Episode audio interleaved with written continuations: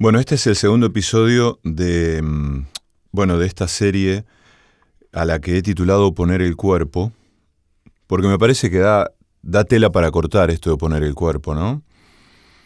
Como, mm, bueno, como compartimos en el anterior, en el primero de esta serie, con este título, con este nombre, esta cosa de la relación con el dolor que, mm, que contiene la expresión poner el cuerpo, porque cuando uno piensa en poner el cuerpo, eh, enseguida piensa en, en que alguien se va a exponer, o uno mismo, a una situación de dolor, nunca de placer.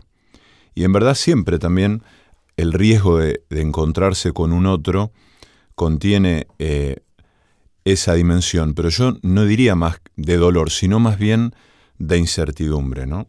de lo desconocido. Bueno, pero hay un poeta que habló de, de, del cuerpo, habló de, hay una palabra que me gusta, habló de la voluptuosidad del cuerpo y de la naturaleza, como pocos lo han hecho.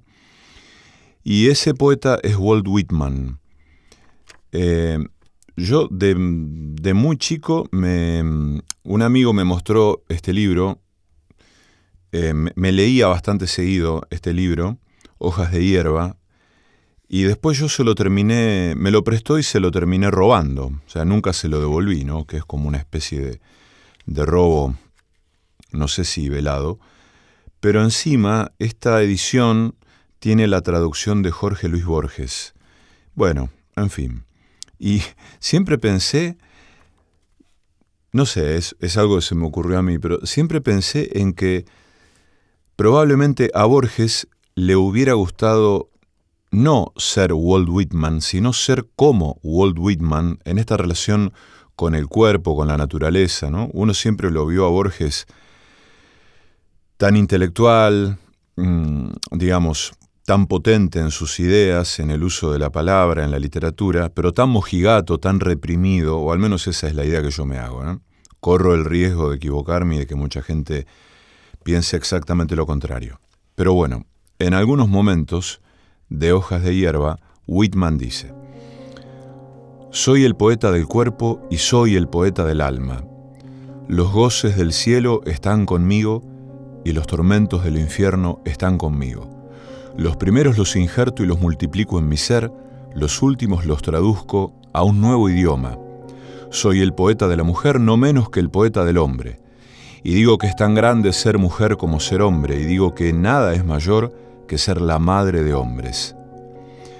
Entono el canto de la exaltación o de la soberbia. Ya estamos hartos de plegarias y de salamerías. Muestro que el tamaño no es más que crecimiento. Abrázame, noche de senos desnudos, abrázame, noche magnética y fecunda, noche de los vientos del sur, noche de las estrellas grandes y escasas, noche serena que me llama, loca y desnuda, noche de estío. Soy universal como tú, soy también de una faz y de muchas fases. Participo de flujos y de reflujos. Exalto reconciliaciones y odios. Exalto a los amantes y a los que duermen abrazados. ¿Qué palabreo es este sobre la virtud y el vicio?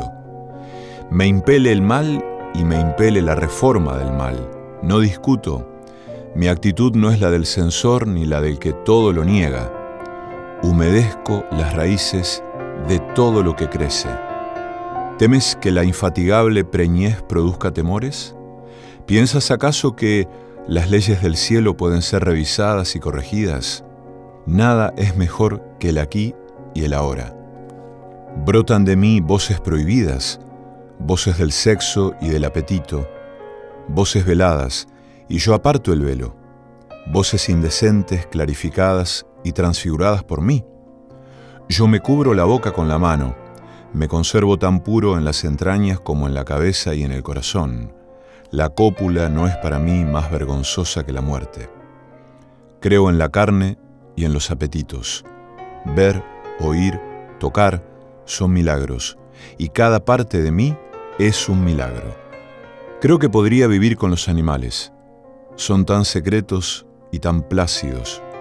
Me detengo y me demoro mirándolos. No se atormentan ni se quejan de su condición. No se quedan despiertos toda la noche ni lamentan sus culpas.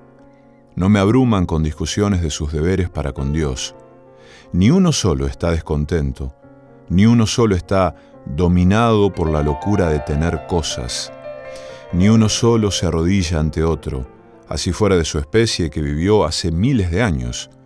Ni uno solo es decente o desdichado en toda la faz de la tierra. De esta manera muestran sus relaciones conmigo y yo las acepto. Me traen señales de mí mismo. Muestran claramente que las poseen.